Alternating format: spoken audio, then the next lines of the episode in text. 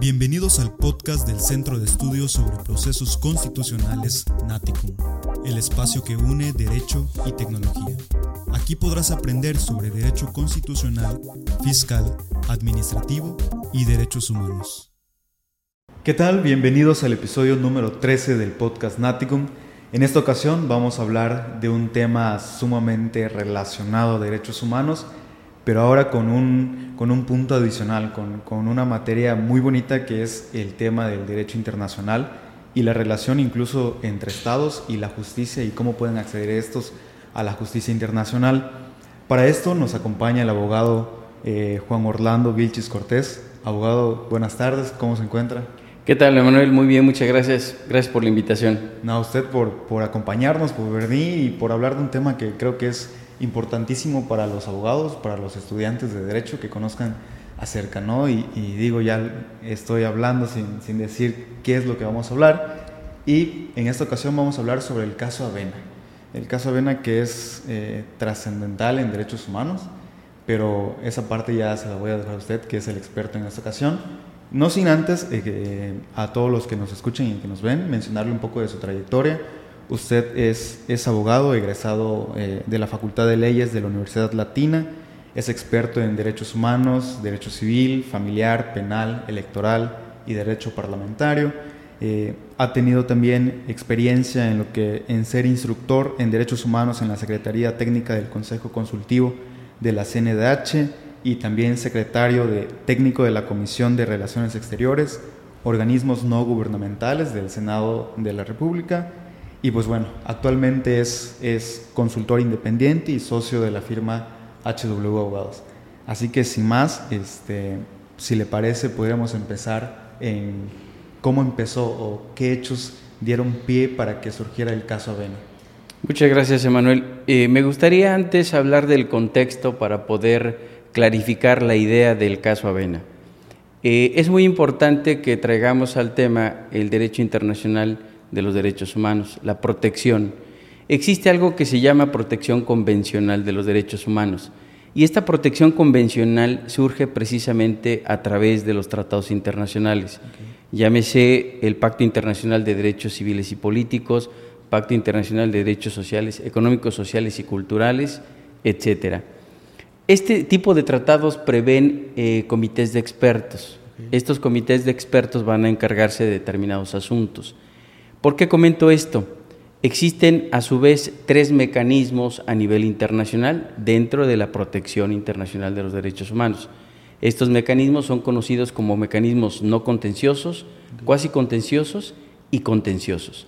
Dentro de los, no, de los no contenciosos tenemos los informes periódicos. Esto quiere decir que este comité de expertos que nace de estos tratados internacionales obliga a los estados partes a rendir cierta información periódicamente. En cuanto a los eh, mecanismos cuasi contenciosos, puede darse el caso de las quejas entre estados, de organismos de Naciones Unidas entre estados y de un particular entre estados. En el tema de los eh, mecanismos contenciosos tenemos el caso, el caso Aven. ¿no? Precisamente por eso era importante hacer este contexto para saber en dónde estamos ubicados. Eh, cabe señalar que este caso ABEN es un caso paradigmático, es un caso muy relevante, donde vamos a ver cuestiones de debido proceso legal, ¿no? Que para qué irnos tan lejos. en México eh, padecemos todos los días de este tema de violación de derechos fundamentales. Cabe señalar también que parte de la eh, labor que se hizo en este caso Avena por parte del Estado mexicano tiene que ver con algunos precedentes importantes, eh, que fueron los que se tomaron como base, parteaguas, para poder argumentar ante la Corte Internacional de Justicia. Eh, los casos que, tomaron como precedente este caso Avena tiene que ver con, con Paraguay contra Estados Unidos y el caso Lagrand, que básicamente el caso Lagrand es un tema muy interesante regreso un poquito al caso de Paraguay. Sucede que en el caso de Paraguay eh, ejecutan eh, a, una persona eh, con nacional de ese país, lo ejecutan y al momento de que ellos acuden a, la Corte Internacional de Justicia, tramitan una solicitud de una suspensión provisional, que es como lo que conocemos en, en México, que es una medida cautelar, una medida provisional, la cual Estados Unidos no acata. No acata y, al final pues ejecutan a, ese conacional paraguayo. En ese momento, eh, ellos al momento de que ven que ejecutan a su conacional, desisten del, procedimiento. Viene el caso Lagrán, que eh, tiene una situación paradigmática por una circunstancia. Son dos hermanos.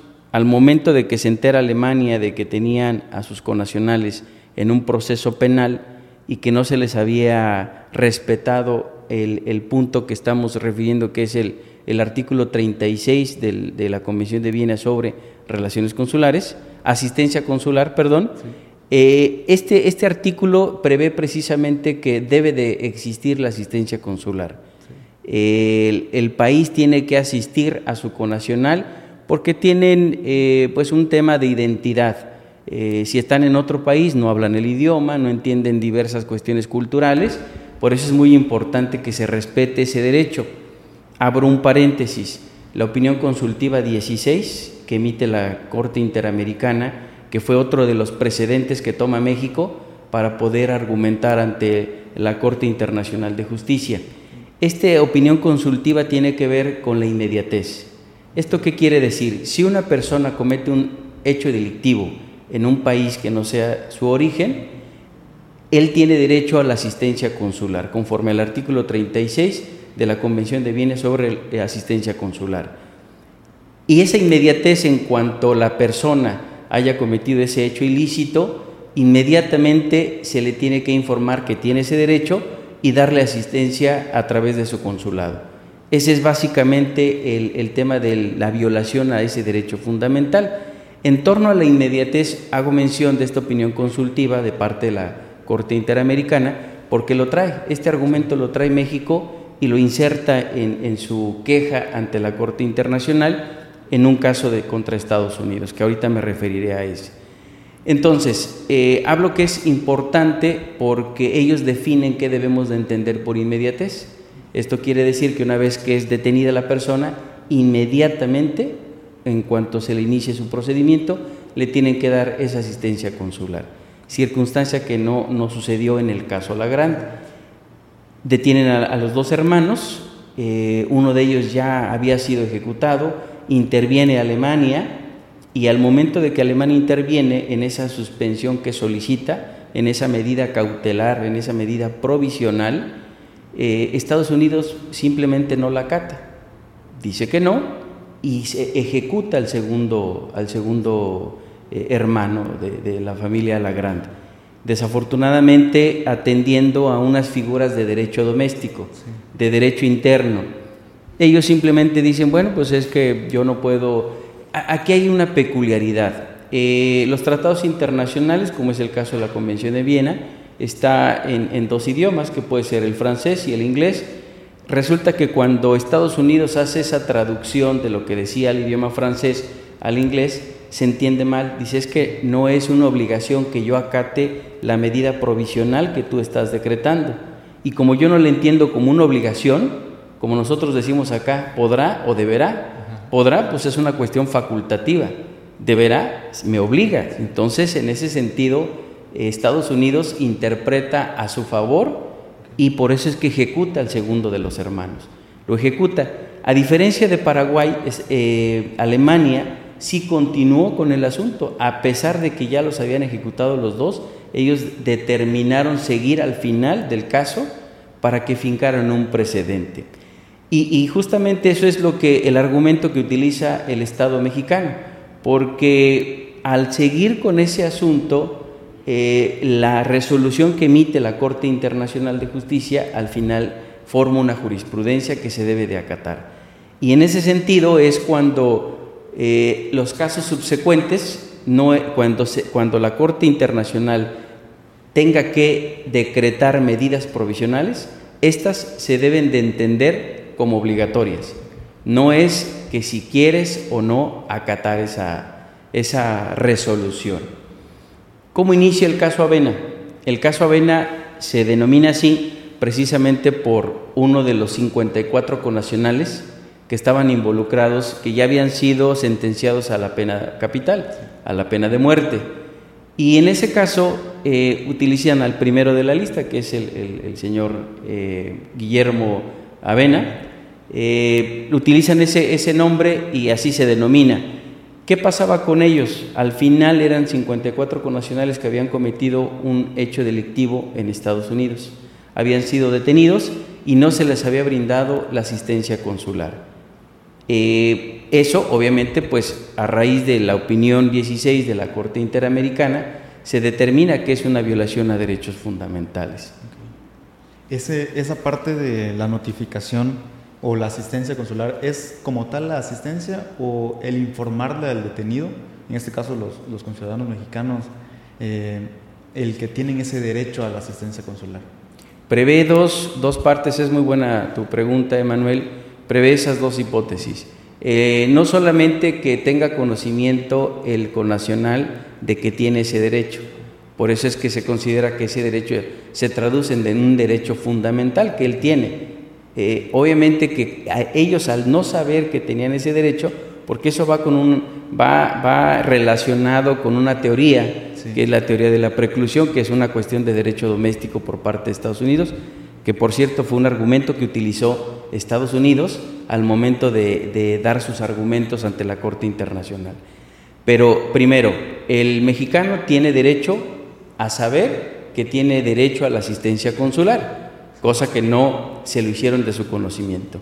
Y segundo, México tiene derecho a asistir a su conacional, ¿no? Y, bueno, aducir también que este, este tipo de figuras de la preclusión no son eh, aplicables al caso que nos ocupa, precisamente atendiendo a que se trata de un tema de derechos fundamentales. ¿Qué es la preclusión?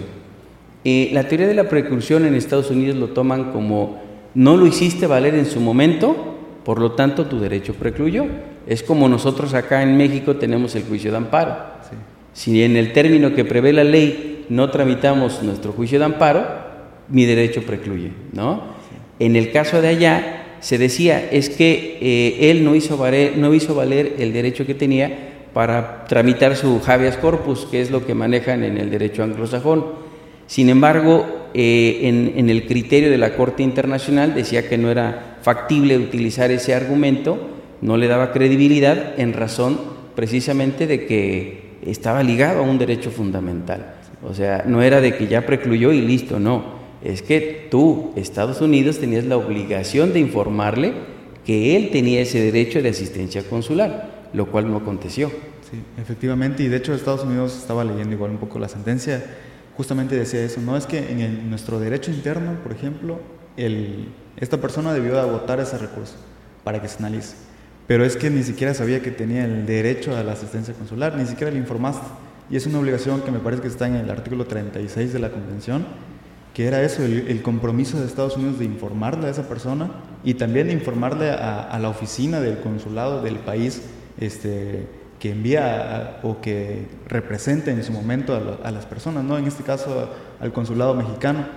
Pero a raíz de esto y entendiendo que, que es una afectación, podríamos decir, al debido proceso, eh, a estas personas, además del derecho, y si podemos, esta es una pregunta, si podemos considerar la asistencia consular como un derecho humano, y también qué otros derechos fundamentales podemos ver englobados en esta transgresión de parte de Estados Unidos, por ejemplo. Sí, definitivamente el, hecho de no informarle la asistencia consular eh, prevé una violación a un derecho fundamental, básicamente el, debido proceso legal, lo que los americanos dicen el, el due process of law, ¿no?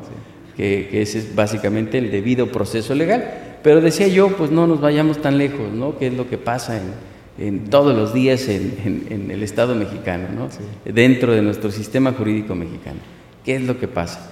Eh, ¿Me hacías otra pregunta, además de que si era un derecho fundamental? Eh, ¿Alrededor o qué otros derechos fundamentales podemos ver? Creo yo que sí tiene que ver con un tema de identidad. Eh, en el caso se platica algo, una, un ejemplo análogo eh, por ejemplo, acá en México tenemos que se va a recibir una asistencia específica los indígenas, por ejemplo, ¿no? Los indígenas pues tienen que tener un traductor y, ese traductor no solamente tiene que eh, saber su dialecto o su idioma, que ya es denominado de esta manera, sino además eh, conocer de dónde es, su identidad, su origen. Porque en algunos casos de, cuando entraron a estudiar a cada uno de estos 54 conacionales, se establecía, eh, metieron a, gente multidisciplinaria para hacer el análisis y el estudio de personalidad de cada uno de, de estas personas, valga la redundancia, precisamente para saber si ellos habían tenido alguna razón para haber o no cometido algún ilícito. Cabe hacer aquí una aclaración muy importante. Dice el Estado mexicano, dice, yo no iba a ver si efectivamente cometió o no el, el delito, o sea, yo no me voy a ir por un tema de fondo, me voy por un tema de respeto a los derechos fundamentales. Algo muy similar que pasa acá. Oye, pero ¿por qué eh, quieren respetarle los derechos a esa persona que cometió un hecho ilícito? Sí, es un ser humano, se tienen que respetar sus derechos fundamentales, seguir un procedimiento con la finalidad de que se decrete su culpabilidad o no en, que haya intervenido en esos hechos delictivos. ¿no? Es exactamente lo mismo lo que está aconteciendo acá. Pero por eso la importancia de saber el estudio de personalidad de estos 54 conexionales y qué les llevó, en su caso, a cometer ese hecho, ese hecho delictivo. Si lo cometieron o no, ese es un tema que solamente lo tenía que resolver la Corte en Estados Unidos. Sí, y sobre todo ese tema de que México no podía decidir sobre el fondo, y digo, la siguiente pregunta es, ¿qué importancia tuvo el derecho internacional, sobre todo para el respeto de esta soberanía que tiene cada Estado, en, nuestro caso Estados Unidos y México, porque este caso Avena, por ejemplo, si si México decidiera eh, entrar al fondo del asunto sería una intervención al sistema judicial que lleva Estados Unidos y eso no es, digo, no es dable tal vez en el derecho internacional, pero es justo la pregunta, ¿qué importancia tiene esa regulación del derecho internacional y también qué importancia tiene el, la, figura de la protección diplomática, que creo es un tema que varios desconocemos, no entendemos bien cómo funciona esa, esa figura. Sí, por eso cuando eh, comenzamos la plática era importante contextualizar en dónde estábamos ubicados y, de dónde surge esto, ¿no? que son los mecanismos de protección convencional que no tiene que ver con una cuestión de intervencionismo en, algún país. ¿no? Por eso decía yo que México no podía meterse al tema de fondo, decidir si, si el mexicano cometió o no un, delito en, en algún otro país. Y el hecho de hacer esta diferencia de los mecanismos no contenciosos, cuasi contenciosos y contenciosos, precisamente es lo que trata el derecho internacional de los derechos humanos. La protección convencional y que no tiene que ver con un tema de intervenir, ¿no? sino más bien que, a través de, la de los diplomáticos eh, se va a dar esta asistencia consular que tiene que ver precisamente con una cuestión cultural, ¿no? Eh, cómo ven, ellos tienen una idea de, cómo se opera el derecho en México, pero no saben cómo opera el derecho en Estados Unidos. No hablan el mismo idioma, tienen otras costumbres. Y a pesar así, la, cuestión multicultural de, México, pues en otro país como Estados Unidos, pues cambia completamente toda la dinámica. Básicamente es, un poco esa la, cuestión en la asistencia consular. Ok, perfecto. Y abogado, igual hablaba, eh, digo, en el análisis del, del caso Vena, había un tema por, el, por la convención, justamente el artículo 36 y uno de los alegatos de Estados Unidos que decía que el Estado mexicano no tenía el derecho para intervenir o para ir a esa vía en la Corte este, Internacional de Justicia porque no podía reclamar como un derecho propio, es decir, era el individuo, el individuo que no podía reclamar, sino que únicamente era el Estado. esa parte no, Digo, es un poco complicado el entender la reciprocidad de los derechos, es decir, quién tiene el interés para acudir a esa instancia y, reclamar ese caso en específico. Sí, tiene que ver, el, artículo 36 prevé algunas hipótesis, que es precisamente el derecho que tiene el individuo de recibir, eh, de que tiene ese derecho de recibir esa asistencia consular y el Estado mexicano de brindar esa asistencia consular. Con eso se acredita el interés jurídico para poder acudir a, la Corte Internacional. claro, era un argumento defensista por parte de Estados Unidos, tal cual como la teoría de la imprevisión, que es una cuestión, una figura de derecho doméstico, que también decía es que no ejerció su derecho en tiempo, precluyó, y por lo tanto ya no se puede hacer nada. No, eso no era factible y también la Corte Internacional se pronunció al respecto. De esa parte de la doctrina de la preclusión procesal, si quiere podemos explicar un poco sobre qué es y sobre todo en el caso, qué es lo que sucedió y cómo se superó esa figura en, el caso de Avena. Básicamente la preclusión pues es como lo comentaba hace un momento, eh, haciendo una analogía como ejemplo, el, juicio de amparo pues tiene un término para que se presente, ¿no? Hay un, periodo de tiempo, 15 días, para que yo presente mi demanda de amparo. Allá, que es el habeas corpus, que hace las veces del juicio de amparo, hay un término.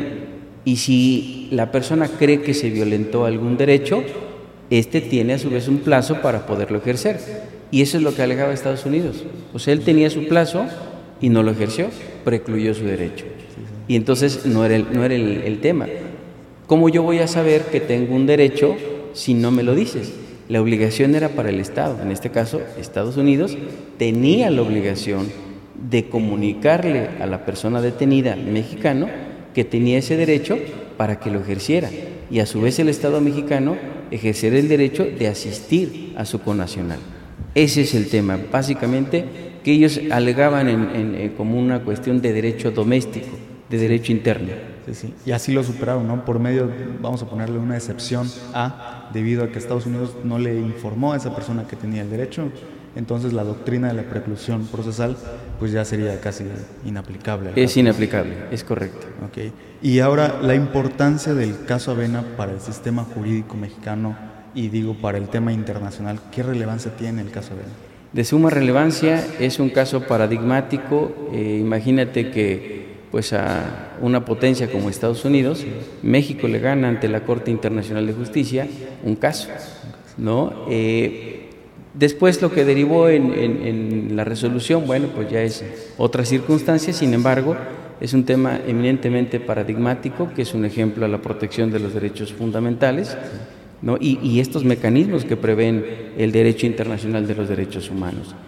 Eh, ¿Qué importancia tiene? Pues creo que ahora ante el nuevo modelo de justicia penal que tenemos es fundamental.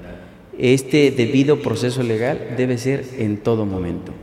Y, máxime que ahora con este nuevo sistema, eh, donde se apunta a garantizar más la presunción de inocencia, eh, imagínate que no se respete entonces este debido proceso legal, ¿en dónde estaríamos ubicados? Sin embargo, bueno, pues vemos que a diario suceden cosas en nuestro país y, bueno, la importancia, el mensaje que se manda a la comunidad, no solamente en México, sino a nivel internacional.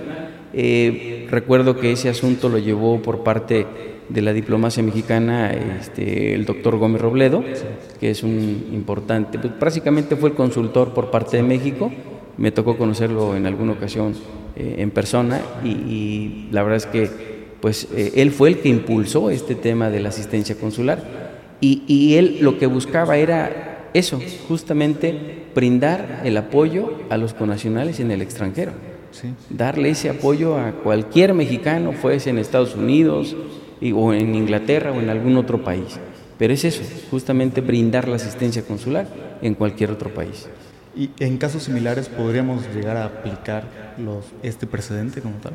Sí, claro, pues hay otros temas, no solamente en México, a nivel internacional. Tenemos el caso de Florence Cassé, que fue un tema similar también en análisis profundo del artículo 36, donde pues hubo, ahí tuvo un poquito más que ver el tema de la inmediatez, decíamos de la opinión consultiva 16 de la Corte Interamericana. Cabe hacer una acotación aquí. Eh, a nivel internacional existen sistemas regionales que son los tres, que es el americano, el europeo y el africano. Si nos vamos al sistema interamericano, que es a donde pertenecemos, eh, este, eh, la Corte Interamericana y la Comisión Interamericana tienen determinadas facultades. Por lo que hace la Comisión Interamericana solamente tiene la, facultad consultiva. ¿no? En el caso de la Corte Interamericana es consultiva y contenciosa. Eh, emite resoluciones. ¿Qué pasa? Que si hay alguna duda en relación a algún precepto de la convención o de algún otro tratado internacional, eh, se puede emitir una opinión consultiva, en este caso lo hizo la Corte Interamericana, para definir qué debíamos de entender por inmediatez. En México ha pasado lo mismo. ¿no? ¿Qué, ¿Qué pasa cuando detenemos a una persona en una sierra y me hago cinco horas en, poner a disposición ante la autoridad a, esta persona? ¿Debo de entenderla por inmediatez? Y entonces lo que dijo la Corte, pues es, inmediatez debe entenderse como el tiempo estrictamente necesario para ponerlo a disposición. Pero si al detenido en lo que hago mi, mi, informe de policía, ¿no? Me voy a tardar más y me voy al destacamento, y entonces, ¿qué pasa en ese tiempo? ¿Se violenta o no un derecho fundamental? Todo esto al final del día es considerado como un debido proceso legal. ¿No? no rebasar esa franja tan delgada que hay para no vulnerar un derecho fundamental. Por eso la importancia, repito, no solamente a nivel nacional, sino a nivel internacional, el impacto que tiene eh, este derecho fundamental que es el debido proceso legal. Ok, y en cuanto ya, para ir cerrando un poquito, en cuanto a la hacer efectivas las sentencias, por ejemplo, leía que Estados Unidos, pues sí, de hecho, los, los, que estaban encargados del caso Avena conocieron de más asuntos Incluso le pidieron a la misma corte una interpretación de lo que resolvió en, la sentencia. Y Estados Unidos, incluso su, Suprema Corte dijo, pues es que yo tengo que aplicar las disposiciones legales que tengo en mi régimen. Entonces sí está muy bien la sentencia, pero en otros estados de mi, de mi país pues tienen su propia eh, su propio funcionamiento, su propio sistema y forma de resolver. Entonces, esa esta aplicación de la sentencia, ¿qué efectos tiene sobre todo cuando el órgano jurisdiccional dice es que yo voy a aplicar la ley que está, independientemente si existe un precedente o no? Sí, fíjate que ese es un tema interesante porque eh, dejaron un hueco ahí al momento de dictar la resolución, eh, como dándole manga ancha, por decirlo así, a, Estados Unidos de que, bueno, pues sí, se condena, pero eh, aplícalo como tú creas conveniente. ¿Y, qué es lo que iba a pasar? Eh, en gran medida los estados en Estados Unidos eh, tienen una figura que se llama clemencia ejecutiva. Y decían que esta clemencia ejecutiva era hablar de una conmutación de la pena. Si la pena era pena de muerte y lo que se buscaba era que no la aplicaran, entonces iba a ser conmutada por otra sanción. Normalmente pues era pena vitalicia, que era este, de por vida, ¿no? Eh, eh, sin embargo, que viene siendo un poco casi lo mismo. Esta clemencia ejecutiva, pues era que el gobernador tenía que darla, tenía que dar esta clemencia ejecutiva. Pero decían, es que no nos alcanza, o sea, una clemencia ejecutiva no tiene que ver precisamente eso. Entonces, eh, había otra figura que era como lo que nosotros conocemos como una reposición del procedimiento. Esa reposición del procedimiento era como que regrésate al principio e inicia desde el momento de la violación del derecho, repone el procedimiento y camina de nuevo. Entonces, eso era lo que buscaba el Estado mexicano. Se lo concedieron, esta reposición del procedimiento, en algunos casos, no en todos. De hecho, cabe hacer mención que de estos 54 conexionales, solamente al final quedaron 52. Uno de ellos porque presentaba la doble nacionalidad y uno más que eh, se demostró en la secuela procesal que efectivamente a él sí se le había comunicado que tenía ese derecho. Eh, esos dos salen fuera de, estos 54 eh, de la lista, pero quedan 52. De los 52, 11 al final fueron efectivamente eh, conmutada la sanción, decía Gómez Robledo, bueno, pues aunque se haya salvado la vida de uno, pues valió la pena, se salvaron la vida de once y algunos otros que siguen caminando, ¿no? Entonces es un poco lo, importante, la trascendencia del caso Avena. Pues perfecto, yo creo que con eso podemos concluir, abogado, le agradezco mucho su, su aportación y sobre todo que venga a explicarnos un tema igual, digo, tiene más este, figuras técnicas a lo mejor de derecho internacional, pero a grandes rasgos creo que hemos llevado eh, el tema muy bien y esperamos que los que nos hayan visto, los que nos hayan escuchado, pues hayan comprendido un poco y, aprendido sobre y que además estén interesados. Creo que es un tema que, que vale la pena investigar, meterse. Hay otros eh, casos más este, relevantes en materia de derechos humanos que sin duda deben de ser objeto de estudio de, de todos los que nos dedicamos a la materia. ¿no? Eh, abogado, no sé si quiera compartir un mensaje final. Pues nada, solamente darte nuevamente las gracias por la invitación y, bueno, efectivamente creo que eh, es un parteaguas el caso Avena, hay muchos todavía que tienen que ver ¿no? con México precisamente y bueno, pues despertar un poco el interés de los derechos humanos. Eh, hoy por hoy eh, hay relatorías especiales que muchos desconocemos que podemos acudir a Naciones Unidas para sacar un asunto a sedes internacionales. Si en México no tenemos garantizado tal o cual derecho, tenemos la posibilidad de acudir a, tribunales internacionales. Ojalá que, que los estudiantes y quienes nos ven tengan ese interés para que vean que existen más posibilidades, no solamente el derecho interno, sino a nivel internacional. Perfecto. Pues con eso concluimos el episodio número 13. A todos los que nos vieron y nos escucharon, pues nos vemos en el próximo episodio del podcast Naticum. Gracias por habernos escuchado. Recuerda seguirnos en nuestras redes sociales como arroba Naticum o visita nuestra página de internet www.naticum.com para todo el contenido en materia constitucional, fiscal, administrativo y derechos humanos.